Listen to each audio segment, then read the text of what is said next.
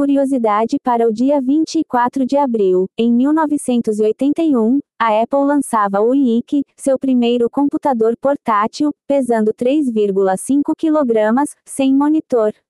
E após as notícias de hoje, tenha um maravilhoso dia e até amanhã do que DACGO não permite mais filtrar resultados de buscas, aspas para pesquisas de termos exatos e os sinais de, ou mais para remoção ou adição de termos específicos não são mais possíveis. Especula-se que o recente aumento no preço da app do Bing, do qual extrai a maioria dos resultados, seja a razão para o corte da funcionalidade. As informações são do site Galaxy Hacker News.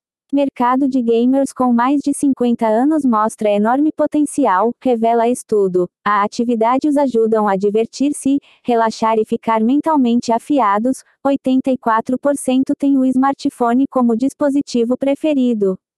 Em 2023, esse mercado pode gerar 5 bilhões de dólares em receitas. As informações são do site ARP. Pioneira na indústria de semicondutores promove tecnologia alternativa para chips mais rápidos. Ivan Sutherland, idealizador da técnica CMOS, que revolucionou a fabricação de semicondutores, acredita que circuitos digitais supercondutores podem contornar o limite na dissipação de energia, a maior barreira atual para máquinas mais rápidas. As informações são do The New York Times.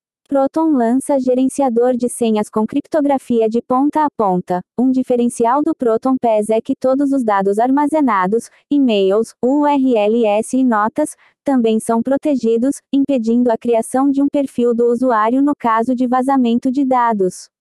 As informações são do site Techerante. Google Bard ganha atualização para gerar e debugar código. O chatbot agora oferece suporte a mais de 20 linguagens, incluindo C++, Go, Java, JavaScript, Python e TypeScript, com habilidades de transpilação entre linguagens e escrita de funções para o Google Sheets por meio de linguagem natural. As informações são do site Techerante.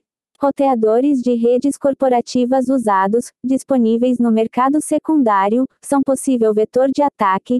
Muitos desses dispositivos não são propriamente resetados conforme especificações dos fabricantes durante o processo de descomissionamento, ainda armazenando arquivos de configuração e até mesmo credenciais para se conectar às suas redes antigas. As informações são do site Blipping Computer. Pesquisadores de segurança agora podem relatar vulnerabilidades a projetos open source de forma privada no GitHub. O recurso está disponível de forma geral e abrange todos os repositórios de uma organização, reduzindo o risco de vazamentos acidentais. A funcionalidade precisa ser ativada na aba Segurança e Análise de Código, clicando em Ativar tudo, ao lado da opção Relatório de Vulnerabilidade Privada. As informações são do site Blipping Computer.